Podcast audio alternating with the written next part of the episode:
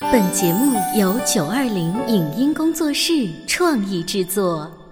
《潮爸辣妈》节目版权归合肥市广播电视台所有，任何未经允许的传播行为均属违规。欢迎与九二零影音工作室沟通合作事宜，电话零五五幺六三五零九三五六。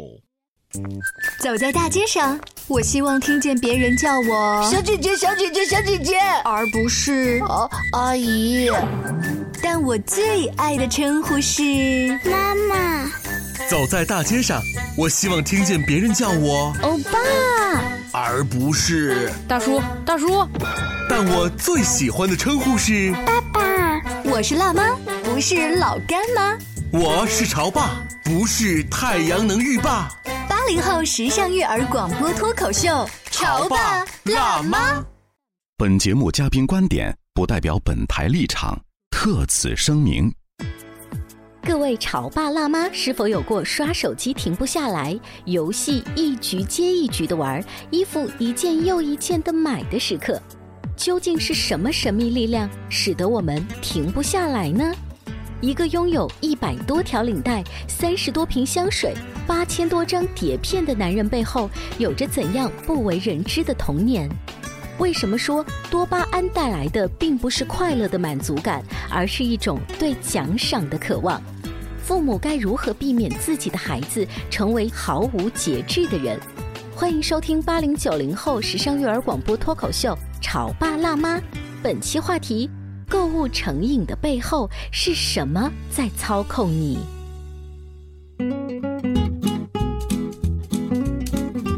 欢迎大家收听八零九零后时尚育儿广播脱口秀《潮爸辣妈》。大家好，我是小欧。今天呢，我们在节目当中为大家请到了我们节目的两位好朋友，也是我们的常见嘉宾慕寒老师，大家好。还有大福爸爸大地。啊，大家好，哎我多了个新头衔，对不对？对啊，上这个节目以后，我就必须要在前面加上大福爸爸。嗯嗯没有大福我就不配上这个节目。 是的，呃，慕寒老师啊，我要呃跟您隆重介绍一下大福爸爸哈大地。我为什么要今天把他拉到我们的节目当中来呢？源于啊，昨天晚上我们之间的一次微信的联络。过分过分，我们俩呢都是三 C 男，那么数码爱好者，男人们都是这个样子。我经常会给他推一些有的没的一些新的产品，然后呢，每次他都两眼放光，说啊好靠 OK。但昨天晚上发的不一样，嗯，我给他发了一个是苹果最新款的二十七寸 iMac 一体机，对不对？我看了，我发了，他他回的是什么，知道吗？特别怂。他说没钱不敢买 了。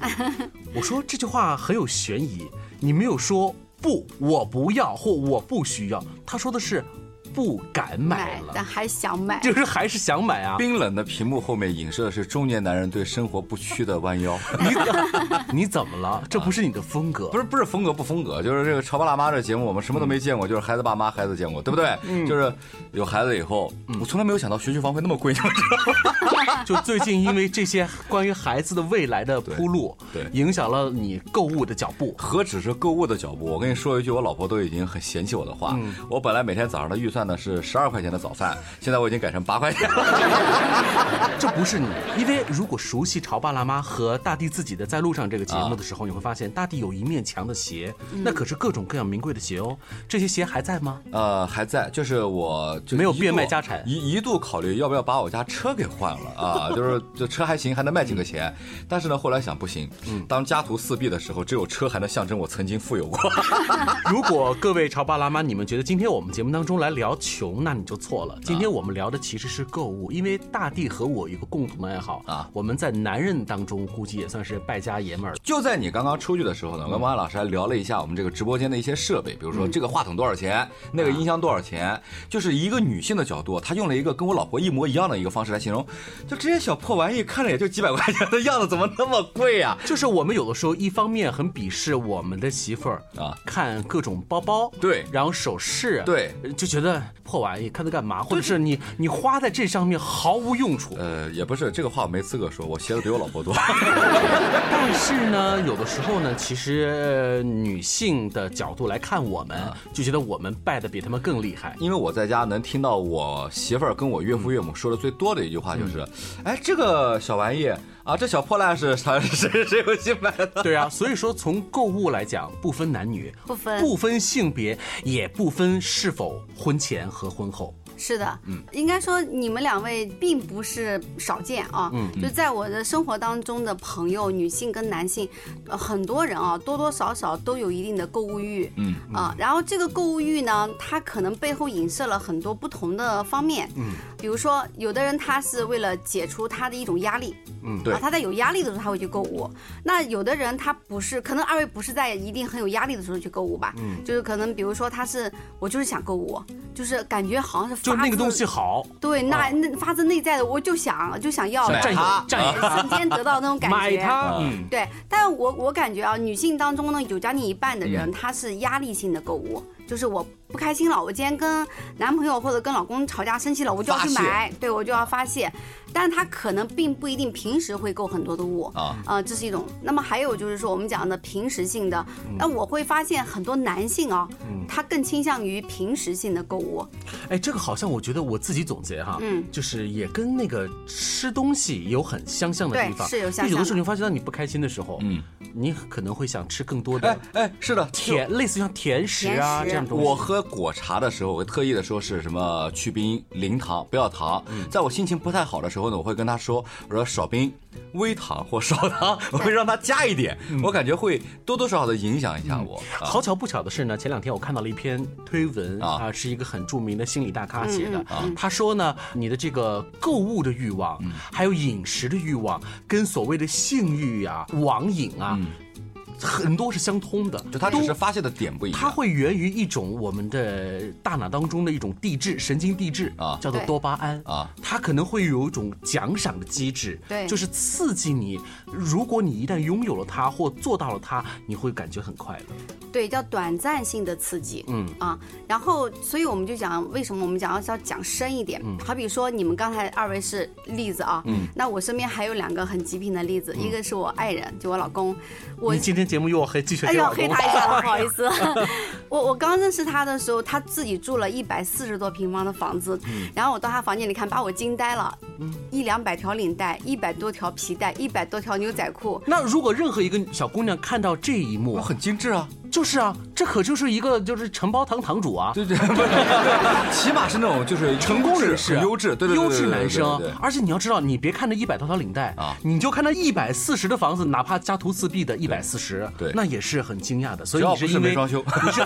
你 是 因为一百四十而爱上他了 吗？不，我是喜欢上他以后才到他的房间里去的。然后去的时候，嗯锦那上个添时花候其实我在就已经开始学一些心理学的东西了。然后当我看到他这么多的东西，把他的屋子塞得满满的，我还没讲完啊，嗯还有三十多瓶香水和两大抽屉男士护肤品以及八 还有什么一次性说完以？及八千多张碟子和数不胜数的电影道具。然后我当时哦，还有很多从国外带回来的各种小破烂。 哎，我有点然后羡慕哎我好羡慕。对他刚说了八千多张，CD 或者黑胶，对，对然后还有很多手办。啊，还有国外带回来各种小破烂，对不起，这小破烂是宝藏好吗？ 哦天哪，你老公好哎，优秀。等一嗯下，我有个问，题啊， 就是跟你结婚过以后，这些东西是不是你不要他再玩了？没有，我随他，但他你意你识让他到。不要玩了，便宜点给我 吧。好， 王老师，当您看到了这一幕的时候，你的第一个反应是哇，我深爱着的这个男朋友还蛮有钱，这是你的第一个反应，还是其他的 反应？哦，是其他的反应，因为我自己其实还蛮能挣钱的，我对钱没有太大的感 觉， 所以那时候我比他收入又高很多，你知道嗯吧？所以我第一反应就是，哦，什么样的人会买那么多的东西？就我住三百平的房子，没想到一百四十平也能塞那么多东西。 然后就在想，天哪，我要是住进来，我的东西该往哪里放？ 呃，有很多张碟子，有很多个手办，我觉得这都还好。可是我刚有个惊呆了，有很多几抽屉的化妆品，就嗯护肤品，嗯对还有这个香水，这个在我们看来就有点超出我们的实际的需求了。因为我们俩属于那种对数码产品比较追求，对最多最不济啊，洗完脸过以后抹一点那个霜和乳。然后但很多过期了，啊，还没用到。哦，对一下就懂很多过期了。啊。然后就是我就会很好奇，第一反应就是什么样的人会买这么样的东西？第二反应就是我的东西往哪放？第三反应就是这以后过日子钱都得花到哪里去？我觉得大家想的真不一样。你知道我第一反应是什么吗？啊一个男的装那么多，这微商吧？不是，那是那是十几年前哦没是有还没微商啊，因为零九年嘛，我以那为那11我以为年是李前。佳琦的鼻子。 好，这是您说的第一个故事。呃，第二个还蛮惊讶的，是我另外一个朋友的她的老公，他们在恋爱的时候，她以为她老公就她当时的男朋友，她以为他很有钱，因为她觉得就但凡她瞟过的东西，她都能得到。然后他就公主哎对，就他就觉得我不论要什么或者不要什么都会。就这个男朋友会满足她。对，比如说花一定是进口的那种紫什么蓝蓝蓝色色妖妖姬，而必须是空运过来的什么什么。但其实他个人喜欢，他不是那样的花哦，是别的嗯花，就是各种名贵的东西，他都会为他考虑。他想到没想到，他都把他考虑。所以说，，在恋爱当中的这个小女生是很幸福的，呃对他觉得他很幸福。嗯 然后呢，这个男生家里也很多的各种乱七八糟的东西，就他喜欢的东西。但是等结了婚以后，当他知道他的收入情况的时候，他惊呆了，是更高。太低了，就跟他所消费之间甚至于差十几倍都不止。那她是家里有， 这跟很多听众了解，哎，你们主持人收入那么低啊，是一样的感 觉。不 就是不他是家里有矿。没有，他啊家庭条件也没有那么多钱，全部是在透支信用卡，就是说他办了很多信用卡，然后这些信用卡之间来回套现，后来套不够了就找老婆要身份证，要办信用卡。呃慕寒老师说到这一点，我们在广播当中要特别的强调，这是法律所不允许的行为，嗯没错是的这也是我们强烈的反对的一种行为。是的是的但即便这样，相信正在听节目的你也会感觉到周边这种现象其实还是是普遍存在的，对比较多的您继续，啊、所以后来呢，家庭生活就开始出问题，然后两个人也会产生矛盾，到最后的结局其实他们分开了。嗯啊，那这只是身边的我看到的相对比较典型而又可能程度深一点的。您说的第二个故事说大量的其实是虚假的繁荣，对嗯通过套现，通过没有把它变成有，是的然后满足自己的生活，也满足了这个恋爱当中的那个女朋友。就大地，你听到这里有没有？你发现刚才说的两个故事跟我们没有半毛钱关系，对就是唯一的有五分钱关系的是，嗯都是月光族，对， 咱俩就这点跟他靠谱。对，就其实说白了，啊五百块钱、五千块钱、五万块钱都能过，对不对？ 是就看你过得怎么样了。八块钱的早餐，你们也能吃得下去了吗？你准备吃六块了， 不吃也可以了，回头，嗯，但问题是啊，我就在这样类似的这些案例当中，我都会去问他们的童年，嗯，因为我们知道你形成了今天这种性格和这种行为状态，一定是由你过往的经历累加而成的，对吧？那我们学心理学也知道，童年的印记是最深的，对啊、尤其是零到六岁，包括再往延伸点零到十二岁，你知道吗？我其实大概采访了至少有四十位啊、男女都有啊，都有一个共性，就是在他的童年生活中，他被管教的非常严格，而且在经济上面是特别的拮据，嗯，有的甚至于讲一毛钱零花钱都没有，有的就是有就那么一丁点儿，就特别的少。为什么我去研究这个？因为你想，我老公是那样呀，我当时遇到了这个问题，我不可能跟他结婚以后家里还买那么多的东西，那我就在想，我必须得要解决这个问题。虽然已经学了，但当对这个还不是那么的清晰，然后我就会去反过来去研究它。所以，莫涵老师，您今天呃聊这个购物欲望啊，聊这种呃无边际的消费和月光族，您并没有从刚才我们说的这个神经递质多巴胺的角度来分析，您是从的是我们的曾经原生家庭、童年成长的这个背景当中来分析的对。它也跟多巴胺是有连接嗯的、有联系的。那只是我会找，就是这种对多巴胺不停的短暂性刺激的这种快感，嗯这种需求是怎么形成的？是，所以啊今天大体我们俩学习。树是有根的。对我们想探寻一下这个根到底是什么。我们稍微休息一会儿，广告之后，欢迎大家继续收听《潮爸辣妈》。你在收听的是《潮爸辣妈》，小欧零二，叫你变成更好的爸爸妈妈。 《潮爸辣妈》播出时间：FM 九八点八，合肥故事广播，每周一至周五十八点三十首播，次日十一点重播。网络收听，请下载荔枝 FM、喜马拉雅，搜索“潮爸辣妈”订阅收听。官方抖音号“潮爸辣妈”。关于和孩子沟通呢，我是想先处理好彼此之间的情绪，然后再去搞定他具体的问题我嘛。们家长经常在一起讨论，怎么样从小才能培养好他的学习习惯，来通过学习才发现，孩子行为背后是有另外一种需求的。陪你一起吐槽养育熊孩子的苦，陪你一起追忆曾经自己的小世界。八零后时尚育儿广播脱口秀，《潮爸辣妈》。本节目嘉宾观点不代表本台立场，特此声明。各位潮爸辣妈是否有过刷手机停不下来、游戏一局接一局的玩、衣服一件又一件的买的时刻？究竟是什么神秘力量使得我们停不下来呢？一个拥有一百多条领带、三十多瓶香水、八千多张碟片的男人背后，有着怎样不为人知的童年？为什么说多巴胺带来的并不是快乐的满足感，而是一种对奖赏的渴望？父母该如何避免自己的孩子成为毫无节制的人？欢迎收听八零九零后时尚育儿广播脱口秀《潮爸辣妈》，本期话题：购物成瘾的背后是什么在操控你？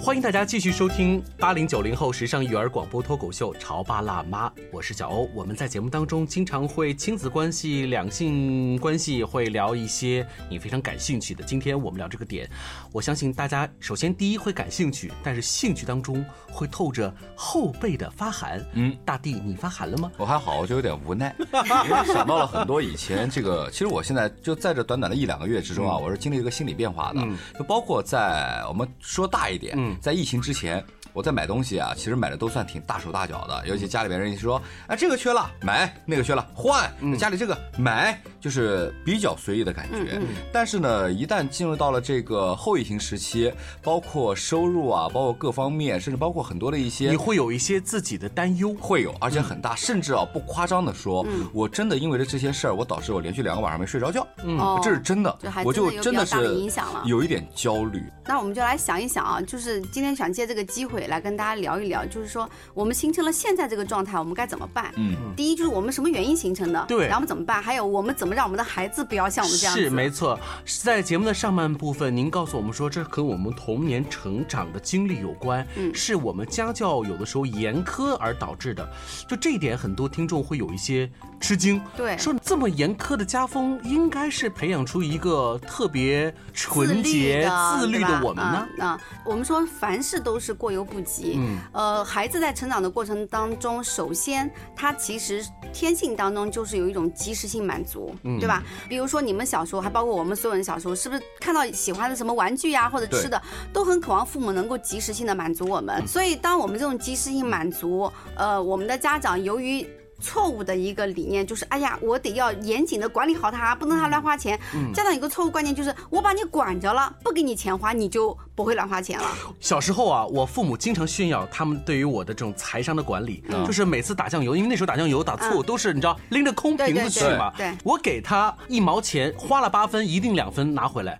绝不可能说小欧，绝不可能说爸爸这两分钱我做零花，他不可能，这就是有一就是一，有二就 是二。是的，呃，应该说很多案例当中都有类似的情况。比如说我爱人，他就回忆起他小时候想吃一根甘蔗，嗯他妈妈就跟他说不行就不能买，说家里没有这个钱买。然后呢，最后没办法，他太想吃了，他不知道什么味道，他就等人家收摊以后，人家啃过的甘蔗头，他跑去啃了。哎呀这怎么一个比一个惨啊？这是真的。 所以您在您看来，这没有导致我们成长之后的自律。这不但没有导致我们的自律，反而会积压我们的这种渴望度，就是这种渴望会越积越大。难道我们应该说，现在所有的消费都是还属于这个报复性的报复当中吗？你可以理解为报复，也可以理解为补偿。啊啊，我给你举个例子，你感受来，嗯如果你胳膊某个地方痒痒，我就不是不让你抓，我让你忍到极限去抓，你会不会容易把它抓烂？会，肯定就是那种感受。但哦是爸妈会不会就借着这个几率来想，哎，那养过了就不养了，也就不抓了？他们会不会有这个想法？但是要知道，童年压抑的这种欲望，它还会再痒，嗯它会重复性的痒。心理性了。所以慕寒老师说到这一点，说童年的成长可能会带了出来，反正我感觉我是吻合的，大地你呢？我非常吻合，你也因为吻合这段时间啊，就这个事儿让我有点自暴自弃，有点压抑。我跟我朋友聊天的时候，我说这样一句话，我说好不容易啊，通过自己的奋斗，过上了衣食无忧、超市自由的一个生活。你应该大家带引号的啊。呃，就所谓的衣食无忧啊， 相对就相对于小时相候，对因为小时候真舒的服一些家庭条件特别困难。我妈跟我说我小时候家里多穷，嗯我有一次去跟朋友去出去玩，把鞋弄湿了。我光着脚在我们家的这个煤炉旁边反过来烘那个鞋子，等了十几分钟把鞋子烘干了，那是我自己的唯一一双鞋，嗯才烘干了才能出去继续玩。我没有鞋子，就就小那时候一双鞋没得对换我上大学以后买的第一双耐克，嗯，是我妈妈去假鞋店花了八十块钱给我买的，那是我第一双带 GoGo 的鞋子，嗯还是双，那是我的第一双耐克，嗯所以我现在买那么多鞋，其实也是一种报复。哦，这样说就是有证可查了。对，包括我现在买的很多东西，嗯就是包括我想买这些东西，想看看到就买。就是我老婆经常说，我说我买个东西瞻前顾后考虑这样，你想买个衣服，你上网看到合适，啪瞬立间马就 买了。我说，因为我的小时候，我甚至到了一种我们家没有逛街看到什么就想买的一个概念，都是说今天可以买衣服，带上买衣服的钱，然后按照这个预算去找一些我喜欢的衣嗯服，而不是看到了喜欢的就去买。没有，但是大地，就您说的这个小时候的这个成长的感觉，我想反过来也问一下，包括慕寒老师，就是、那真的就是家庭条件一般的状况之下培养出来的孩子。就只能会是这种情况吗？因为不是每个家庭条件都可以富足到说，孩子你想要什么，我就尽量的童年我就可以满足你啊。嗯这个问题提的非常好，嗯这就我们要给出解答了。嗯包括现在家长依然会担心，那我的孩子未来会不会成为这样子对呢？啊那怎么去做呢？就一定要给孩子一点点预算。过去可能给更难，现在嗯，任何一个家庭，我相信你一个月给孩子四十块钱到五十块钱的预算，你绝对能拿得出来。嗯对吧？基本上听这个节目的家庭，我认为是拿得出来的吧。那么这个预算是用来。满足你孩子小小欲望的，然后比如说他可能想买一双鞋，嗯因为随着他年龄的增长，他的预算会增加一些。对比如说到了初中，他想啊买一双耐克鞋，那他可能可可以攒那么两三个月，他就可以获得，而不至于像大地那样的，反正怎么着都是得不到。完了，到了以后买了几百双鞋，因为我到现在有个印象很深，那也是我在上大学的时候，因为那时候开始接触一些这种 hiphop 的一些东西，那时候流行特别肥大的衣服，嗯嗯嗯加上我本来就比较胖，我就会穿一些更大的衣服。无意中在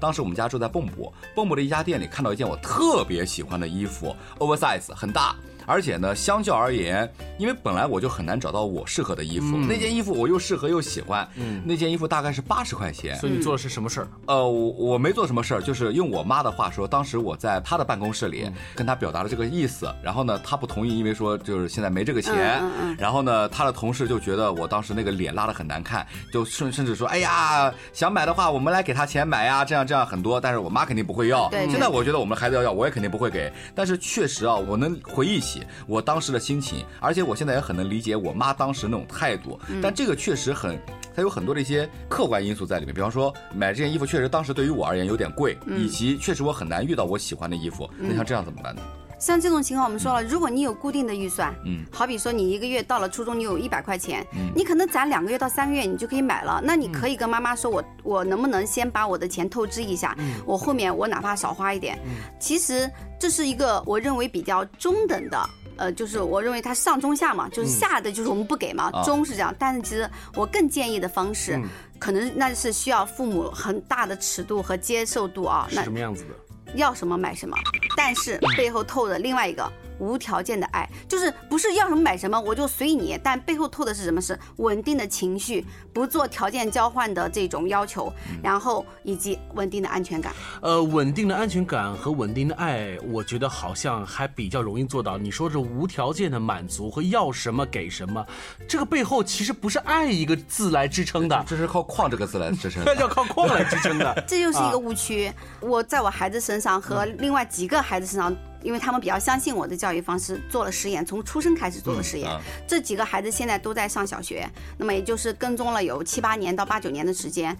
你会发现在孩子九岁之前，他要什么你买什么，你根本就花不了多少钱。他们要的都是小玩意，我就计算过我儿子，他要什么我就给他买什么。然后，但我买的时候从来不说你表现好我才给你买，或者说你看妈妈多爱你，你是不是要感谢我？从来不说，我只是告诉他，因为你喜欢妈妈，希望你开心，我爱你，所以我就给你买，就这么简单，从来不会因为什么行为去交换。你的意思说，在他这个小不点儿的时代，他要什么给什么，其实都是一些小价格的都是小东西，然后能满足他的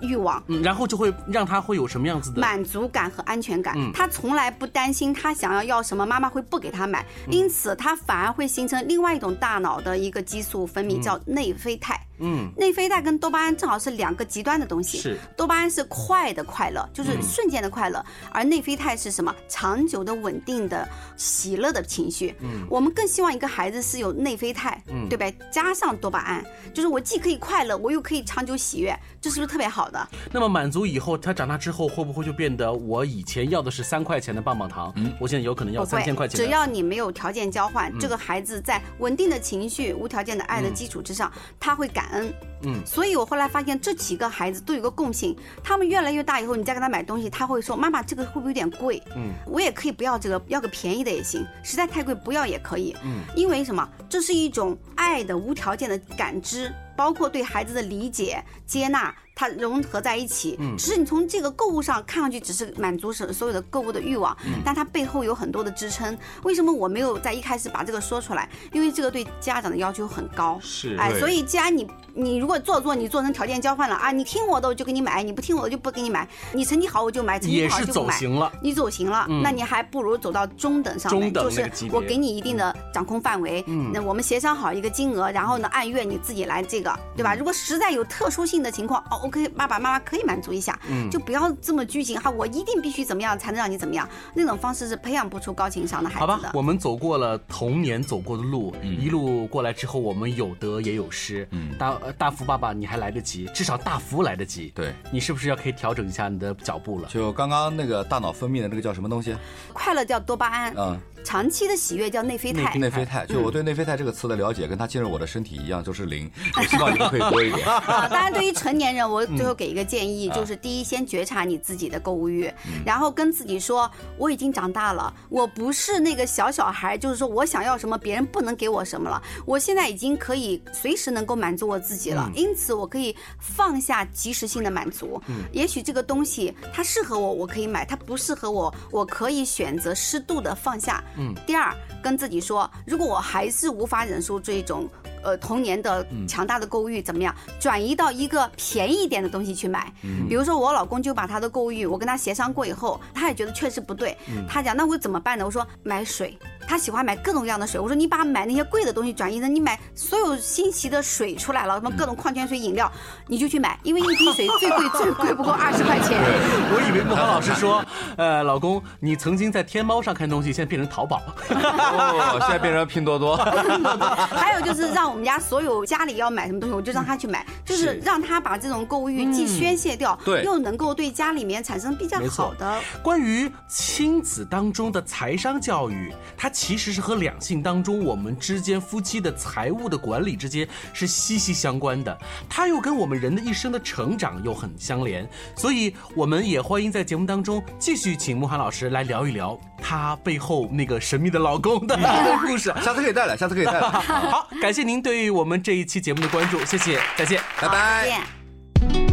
以上节目由九二零影音工作室创意制作，感谢您的收听。